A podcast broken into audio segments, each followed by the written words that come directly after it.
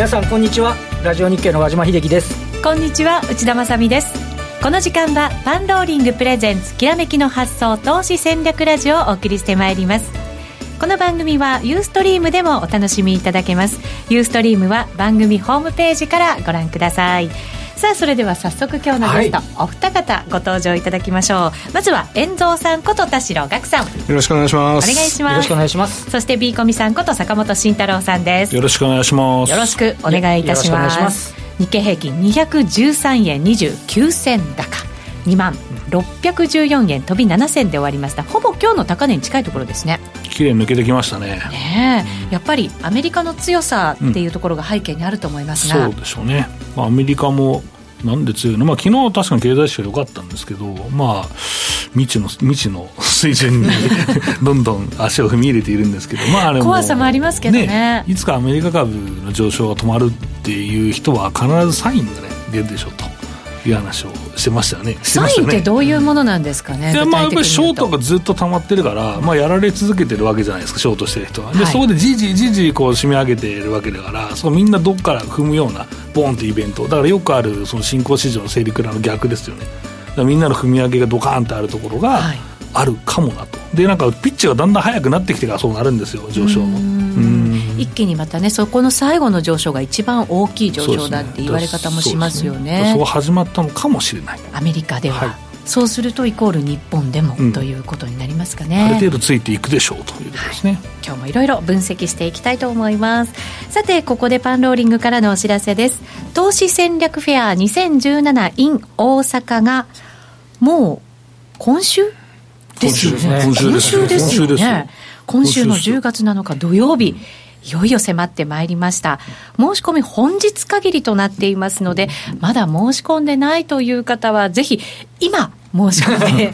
後にしちゃうと忘れちゃいますからね、ぜひ公演の申し込みもね、あるんでね、そうなんですよね、今日中に。もう残念ながら、遠蔵さんとビーコミさんのセミナーは 満席ということで、お申し込みできないんですけどね、まだあの若干空いてるセミナーもあるということですから、そちらも合わせてお申し込みいただきたいと思います。すでにですね入場者3000人を超える方々からお申し込みいただいてると、なんか東京もね、すごいにぎわってましたけど、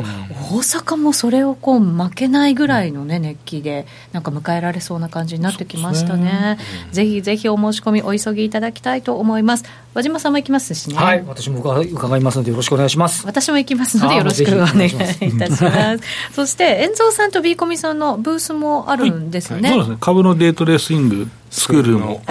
ブースもありますんで、遊びに来てください。はい、そうするとじゃあ大きなセミナー以外の時間はそこにお二方はいらっしゃる時間が長いってことになりますかね。そうですね。まあ、基本的には、行ったら質問も受け付けてくれます？もう全然声かけてください、そうですか、約束しましたよ。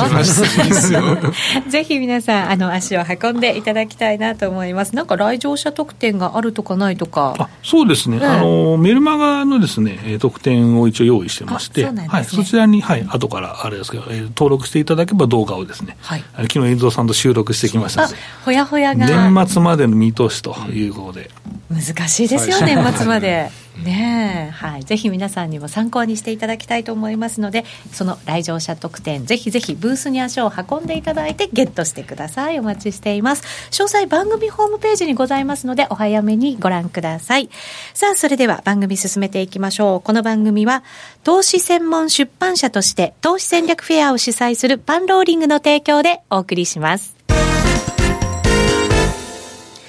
まずは和島さんに今日の株式市場についてお話を伺います。改めて日経平均213円29銭高、2614円飛び7銭、トピックスプラス10.84ポイント、1684.46ポイントです。マザーズは小安かったんですが、日経ジャスタック平均もプラスと、まあそれ以外のところはしっかりだったという展開になります。そうですね。あの、売買代金の今日、あの、上位なんかを見ると、あの、はい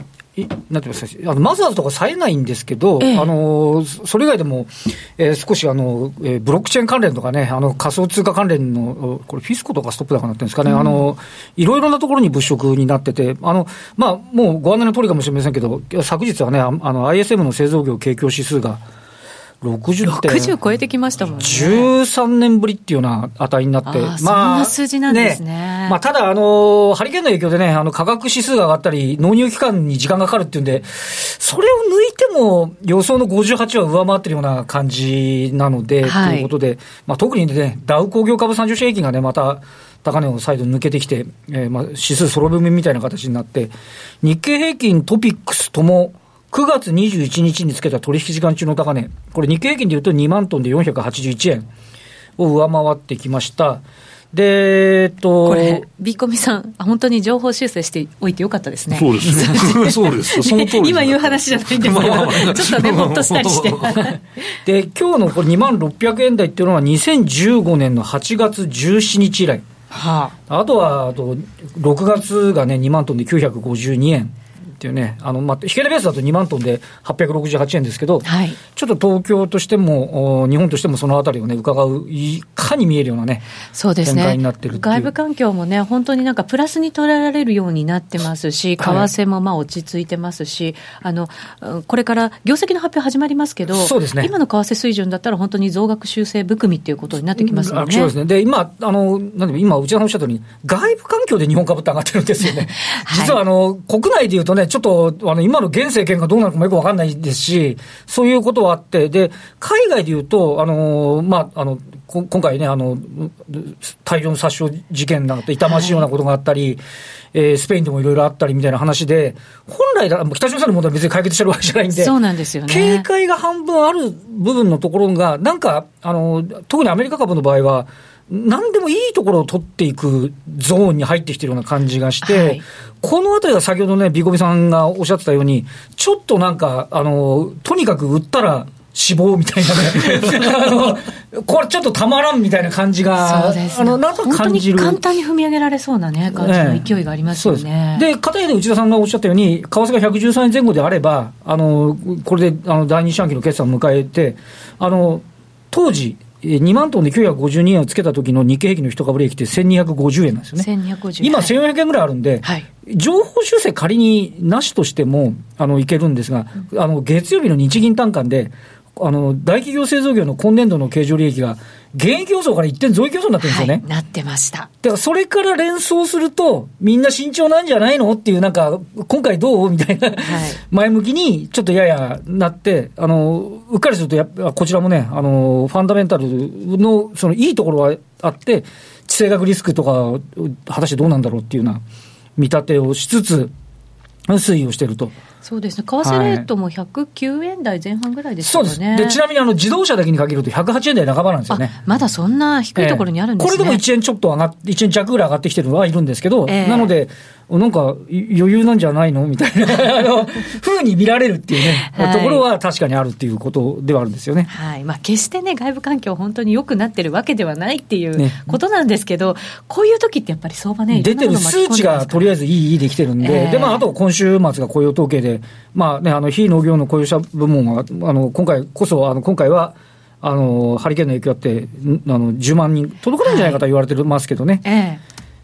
それが10万人だったらまたいい方に取るのかなってえ、いう、そうなんでししょうね、きっとね、こういう時って、きっと。まあ、そのあたりのね、ちょっと外部環境との兼ね合いでの推移っていうのが、まあ、こう、続くということですけど、どうですか、坂本さんね、うんちょっとそのあたりね、やっぱり強いですよね。うん 強いですね。まあ、あの、やっぱり僕もさっき内田さんから、あの、あのレンジ上げといてよかったですね って話をまあしてたんですけど、あの、まあ一応ね、年末はまあ2万1000円だろうと言ってたんですけど、はいその前に一回押し目があるよねっていう話をしてたんですけど、まあそこをもう、もう押し目はもう年末までないでしょうっていうか、まああったらもう全力みたいな感じで。年末までないえーないんじゃないですか？とりあえず。ない。やっぱり最後のその上げ、まあ、最後って決めつけちゃいけないんですけど、ちょっと見られるかもしれない上げって、ね結構やっぱり何ヶ月かにわたってしっかり上がっていくっていうイメージなんですか。ねこの前だって、日経平均だって、北朝鮮リスクの時なんて、もう1万9000円台前半だったわけじゃないですか、はいこれで1万8000円台までいくかもねって言ってたんですけど、水準がもう2万600円になってるわけですから、ねここから1万8000円台は年内いかないでしょうっていう話だし、もう半期終わってるわけなんで、今期の業績ってもういいわけですよね。ほぼもう半分確定してるんですよ。はい。だからここから崩れるわけないから、そうなると PR がね、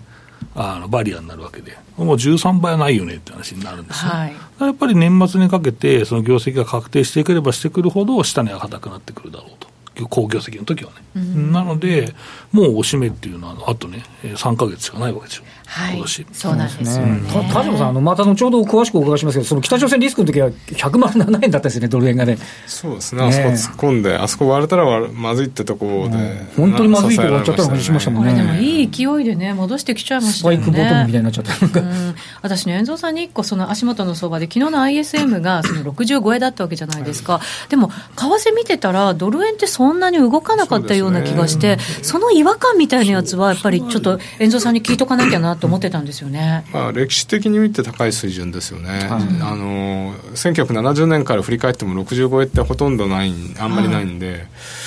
でえっとでもやっぱりあれ長期金利が下がったりして、やっぱりテロじゃないですけどあれも一瞬あの影響したんじゃないですかね、うん。っちの影響の方がやっぱり昨日の相場にとっては大きかった。であの為替に関して言うと、今日の東京の中値までは、割と昨日から動いてない水準だったんですよ、ドル円も中値のところで結構動きましたよね。そっからそこでだけじゃなくて、その後もトレンドでしたみたいな感じでしたよね。あのあ有馬さんおっしゃってるように ISM が強い数字が出たまあ解釈はいろいろちょっとあると思うんですけど、うん。ええそれでもドル円って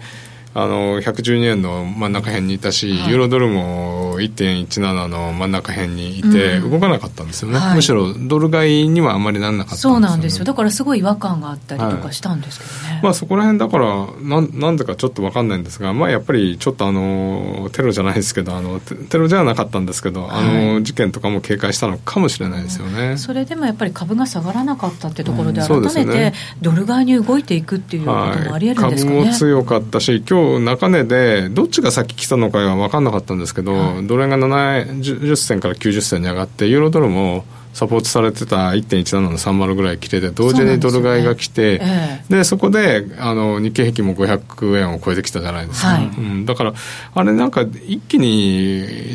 どっか誰かが買ったんじゃないですか。でもそういうのでなんかね風景変わったりしますもんね一気にね、もともとだからやっぱり選挙は買いだっていうことでヘッジファンド仕掛けるんじゃないかって言われてたのが、ちょっと小池さんの問題で安倍さんちょっとまずいかなとなったんだけど新党の方が分裂したんでまたちょっと安倍さん大丈夫じゃないみたいな雰囲気になったのかもしれないですよね。為替から見るとその、まあ、誰かが買ったんじゃないって今あの言いましたけど遠藤さん、誰が買ったって考えられるんですかいやわかんないねですけど中根は日本の需給だと思うんですけど、はい。あの日経先物買いドル円買いはヘッジファンドややるんで、そこら辺じゃないですかね。ねそうするとちょっとねあと、イスラム歴がね、新年に入ってるらしいんですよ。いや、これ昔はね、すごい聞いてたらしいんですけど、ええだからイスラムは新年は買い、年末は売りらしいんで、イスラム歴は新年に入ったんで、買いじゃないかって言ってきた友人の市市場関係者の方もいらっしゃいますけど、案外あるかもしれないですね。お金の流れってやっぱりねそういうのありますよね。8月はね、あのいつも通りあの欧州系が売り越してるんですよ。だからそれオイルマネーじゃないのって。だからはい年末売りで買い戻してるっていう可能性ありますよね。うんヒジュラ歴とか言うらしいんですけどね。ああなんかね聞いたことありますけどね、なんかこう変わるんですよね結構ね、うん昔は、ね。うん、あの退院歴だから、ええ中国のあれと一緒ですよね、チャイニーズニューイヤーと一緒で日にち決まってないみたいな、はい、そうなんですよね、はい。そうな新年になると、そこから買いが継続していったりするっていう傾向があるんですかね。新年は買いらしいですね。新年は買いなんだ。からは買いで年末に売るってパターンみたいですね株の方で言っても、あの2市場の主体別売買動向だけで見ても、あの先物はめっちゃくちゃ買ってるんだけど、現物は売ってるっていうね、そうなんだかよくわかんないね、そうそうなんそうなんですだからやっぱり売ってる方が買い戻してるのかどうかっていうね、でその主体が欧州系なんですよ。だからやっぱりオイルマネーじゃないっていう。今のそういう話は結構流れて流れてくるわというけなんですね形ですね、へはい。ーあくまでも買い戻しまだ。うん、っていうか、そこ結構ね、それずっと見てるんですけど、欧州系は一回売り越したら、なんか戻してくるんですよ、ちゃんと。で去年も、だから2月までにものすごい5兆とか売ったじゃないですか、うんあれも4兆が欧州系ですから、年末にかけて戻しましたから、あ戻しましたねで、また売って、今戻してんじゃないのっていうことで、うん、っていうのがさっきの話がつながるんじゃないかとなんとなくね、いうことですつながってきましたね。さあ、この後、ゲストコーナー、お二方にまだまだお話伺います。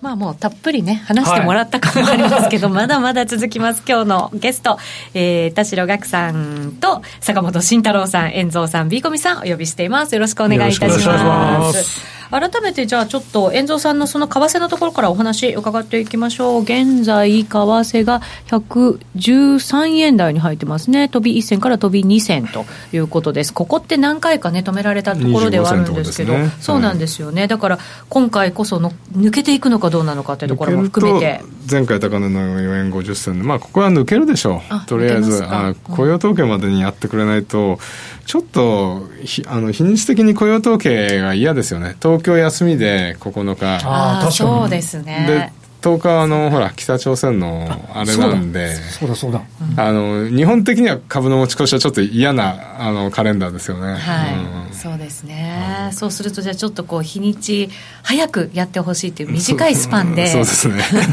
お願い 国内要因で。優先で。本当そうですね。そうするとドル円はちょっと上方向で遠藤さん見ていくって感じですかね。そうですね。やっぱりあの FMC 以降、あのあとイエレンさんの発言で、えーとと12月の利上げっていうのがほぼ今のところ確定みたいになっちゃって、はい、でドルをそうするとドルを売りたくないって感じですよね。そうですね。で雰囲気になってきて、で最近あの非常にあのアメリカも景気がいいということでまず GDP、まあ、GDP 日本も良かったんですけど、はい。えっと、GDP 良くて、えっとまあ、単価も良くてっていう感じで、まあ、単価は日本ですね、アメリカは ISM 良くてということで、はい、なんか、日米ともにけあの指標はいいんですけど。ここに来てね、えー、で百貨店もね9月良かったっていうことで、はい、物売れてんじゃんという感じですよね、うん、うん、そういう意味では株には追い風だし為替もやっぱり為替あともう一つドルが高いっていうのはそのさっき言ったように FOMC から始まってるんですが、えっと、先週末選挙があって、うん、ああのドイツと、まあ、ドイツとニュージーランドがあったわけなんですが、はい、どちらも同じような傾向であのまあ極というか、まあ、ドイツでは今までなかったような、えー、政党が議席を得た。でメルケル政権、ね、与党がかなり議席数を減らしたんでなんかドイツは安定してるんじゃないかって勝手に思ってたところあるんですけど、だから意外な結果になりましたよね。そうですね。で連立はあの自由党と自由民主党かと緑の党と組むんじゃないかということで、はい、前回もあの SPD と社会民主党と連立組むとき40日間結構期間がかかったんですよね、はい、今回もちょっと揉めるんじゃないかというのもあって、うん、そういうのがユーロ売りになってるし今週末は、えーと、昨日ですか、まあ、カタルーニャの、はい、えー、国民投票。があって、うん、まあ、国民っていうのか住民投票ですね。あその地域なんで。そうですね、そうですね。はい。まあ、住民投票で独立だって宣言したんだけど、中央政府は認めないって、これなんかすごい話ですよね。はい、でも東京都ななかったってことですよ。なかったことにしようだって投票箱奪っちゃったりしたんでしょ？そうそうそう。ね、なんかあの、新、まあ、こういう言い方失礼ですけど、新興国の選挙ですが、みたいな。本当にね、スペインなのかってね、感じですけど。まあ、そういうのが、あの、ジャブのようにちょっとユーロに効いてきて、ユーロ売りっていう要素もありましたよね。なんで、うん、それでドル買いになっちゃってる感じでしますよね。うん。でも ECB もその引き締めの方向であることは変わらないわけですよね、ね。そうなんですよね、それはかなわないんですけど、それをもう織り込む形で1.20まで、はい、えー、やっちゃったんで、今ちょっとその調整が来てるって感じですよね、まあ、ユーロ、このなんか上げ相場に対しての初めての調整みたいな感じですもんね、ね調整らしい調整、初めてですよね。そうですよね。そうすると、上がってきた幅を考えると、もうちょっと調整するって考えておいた方がいいんですか？そうですね、1.04から1600ポイントぐらい上がってるんで、はい、3分の1としても500ぐらいじゃないですか、そうすると1.15あってもおかしくないかなって感じですよね。うん、結構いいとこまで来たなって感じもするんですけどね。そうですね、うん。まあ、そんな感じでドルが強い。傾向は続いて、はい。でまあ、ドル円もいよいよちょっと新年に来たんで、まあ、でも株も株も強いし、うん、そ相乗作用じゃないですか、ね、どっちがどっちか崩れちゃうと、やっぱり引きずられちゃうんで、はい、今、それがないんで、あのー、いい感じで、まあ、もう少し続くんじゃないですかね。なるほど、はい、そうすると、じゃあ、上、どこまで見ておくかになるんですけど、その113円台は超えていって、114円の前回高値みたいなところですか、はい、一応今あの、今週は前回高値、まあ、今週からは、えーと、110円の50銭ぐらいを、前回の高値を目標にしたいと思います。はい、はいその先になるとね、115円台、今度はもう120円台みたいなところいきますもんね。えっ、と、今年僕ずっと言ってるのは、はい、去年20円動いたんで、20円下がって18円上がったんで、はい、そういう次の年って、えっ、ー、と、ドル円動かなくなるというので、あんまり動かない。はい。で、まあ、108円から110円をずっとやってたわけじゃないですか。はい、で、まあ、あの、一応そ、その、まあ、114円50銭はまだレンジ内だと思うんですよね。はい、そこのレンジ内であるのであれば、やっぱり、あの、まだそれだと思うんですけど、115円超えてきちゃうと、115、118にシフトする可能性あるんで、はい、そうなった場合はもう少しあと5、えー、と4、5円高値を取りに行く可能性がありますよね。うん、まあ、その時2万1000とか、あってもおかしくないんじゃないですか、すね、2万1000超えがあってもおかしくないんじゃないですか、ね、ね株の援護になりますよね、ね。まあ、その時のアメリカの、ね、ファンダメンタルもおそらくいいっていう話ですよね、きっとね、うん、そういうことですよね、そうじゃないとそこまでいかない、ね、かないんじゃないでしょうかね。だから減税とかもしっかり決まり始めてみたいなところをね、まあ、どこまで織り込んでるかね、今の状況がね、分かりませんけど、ね、トランプさんの話だと、なんとなくほら、いつもいいところまで織り込んじゃうじゃないですか、すね、最初の選挙の時から、だそこからどれぐらい今度、差し引かれるかって感じもあるんですけど、ね、結局、マーケットってそうなんですよね、まあ、あのリベラルな方もいらっしゃると思うんだけど、はい、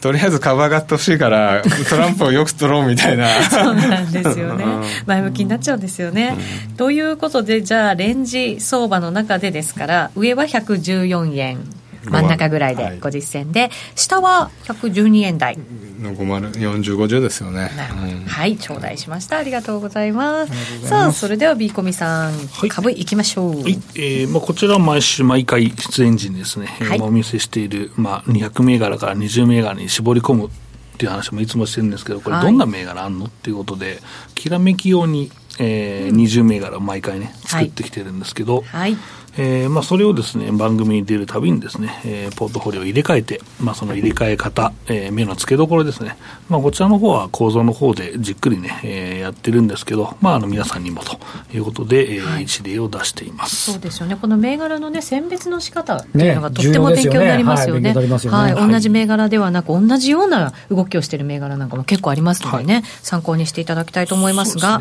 今週のイン、はい、アウトいきましょうか。まあ、1銘柄ですね、まあ、い。つもまあ2、3銘柄で動かす時もあるんですけど、もうこれ、ポートがいいんですよ、毎回言ってるんですけど、ここ数週間少ないですもんね、もうね、あの必要がないですね、はい、あまあ、自分のも動かしてないですけど、こっちのきらめき用のも全然動かしてないじゃあ、番組あるから、とりあえず何か動かさなきゃみたいな、動かさなきゃみたいな感じで、でもこれね、ポートをね、きれいにもう今後の相場を読んで、作ってあるんですよ、よく見てください、これ、東証一部ばっかでしょ、これ。そうなんですよね、新興市場抜いてましたもんね。もさっさと抜いて、えー、もうこれだめでしょという話で抜いてたんですけど。これぐらい潔くやらないとだめなんですよね、やっぱね。だからもうバラバラっと抜いた時期とね、相場を見比べていただければいいんですけど、はい、うん、そんな感じで抜いて、抜いてですね、またね、さらに、えー、東証一部ね、突っ込もうということになりまして、はい、はい、で今日はですね、えっと、7244の一高工業ですね。はい、一高工業。はい。まあ、こちらはですね、ライト、自動車のライトを作ってる会社なんですけど、えー、これフランスのですね、かなり大きい自動車部品メーカー、バレオ社、えー、こちらの傘下に入りまして、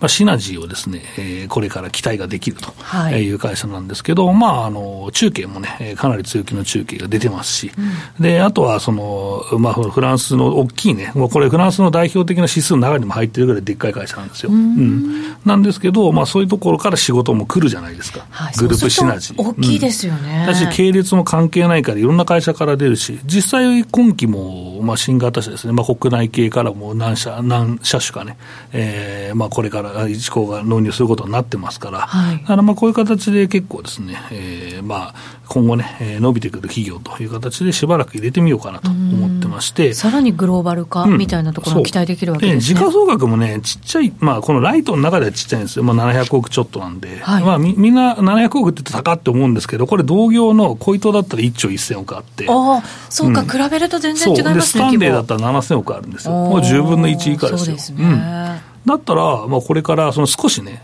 その何社からシェアを奪うことによって、はい、で、ここってすごい業績拡大期待って実はあるんじゃないということで。はい、で、まあ、時間がないので、もう一つだけ着目点は、これ、変則決算なんですね。はいえー、海外の企業の傘下に入りましてね、そこに決算期合わせると。あなるほど、うん、まあ、日本も逆はありますけど、えー、まあ、これだから今度12月決算になるんで、変則9か月決算なんですよ。はい、で、これにやる、これのパターンになると、結構ね、その、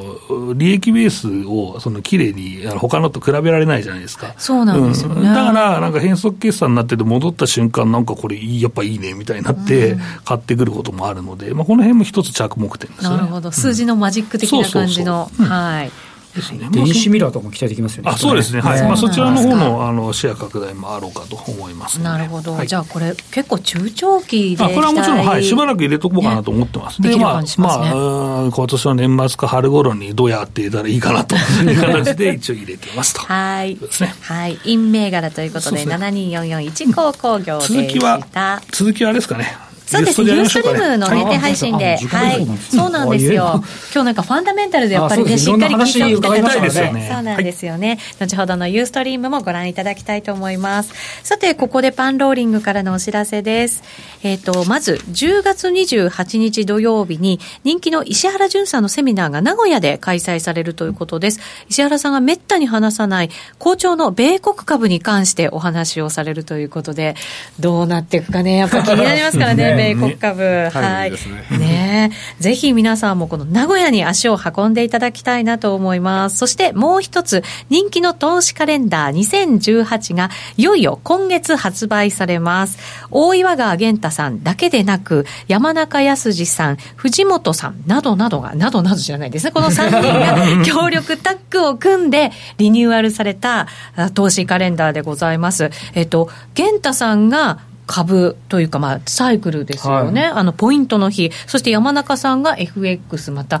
あのなんていうんですか、星、ね、そう。で藤本さんが銘柄という、うん、本当に各方面からの素晴らしいこう情報がぎゅっと詰まった投資カレンダーでございますのでぜひ皆さん来年の投資のためにお手元にご用意いただきたいと思います。どちらも番組ホームページから今すぐどうぞさあそしてピーコミさん、うん、なんか新しいラジオ番組が始まるらしいじゃないですか、はい、えっ、ー、と今回ですね、えー、投資戦略フェアもスポンサーいただいている岡さんオンライン証券さんのスポンサーでですね、はい、えっ、ー、と今度金曜日の金曜日、えー、このラジオ日経で、はい、ラジオ日経で、はい、毎週、ね、はい、毎週金曜日16時20分からですね、はい、えー、これ名前自分で言うのも恥ずかしいんですけど、えー、坂本慎太郎の、えー、デートでオンラインと。言っちゃった言っちゃった。つけちゃったよ。できらめきは結構その短期のね、はい、長期の中長期の話してるんですけど、まあ、そこは短期の話もね、したいなと思いますし、あとは岡さんオンライン証券さんの、えー、RSS というね、はい、えー、エクセルを使ったツール、まあ、こちらのですね、えー、使い方とかね、いうのも、ユースとも交えながらですね、じっくりお話していきたいなと思います。はい。毎週金曜日、ラジオ日経で16、20 16時20分から放送となります。ぜひ皆さんお聞きいただければと思います。いろんな番組出るとね、本当にこう、住み分けって難しいと思うんですけど、ね、ビコミさんありがたいことにちゃんと住み分けをしてくださってますので、すべての番組を聞いていただいて、皆さんの投資にお役立ていただきたいと思います。さてそろそろ番組もお別れのお時間近づいてきました。今日ビーコミさんの銘柄一銘柄しか聞けてないんでそうユーストが楽しみですね。ぜひ聞いてください。そうですねぜひぜひ皆さんからのコメントもご紹介しながら進めていきたいと思いますので連動したツイッターにいろんなご意見お寄せいただきたいと思いますさてラジオの前の皆さんとはお別れとなります。来週も素敵なゲストをお招きしてお話を伺います。それでは皆さんまた来週です。この番組は投資専門出版社として投資戦略フェアを主催するパンローリングの提供でお送りしました。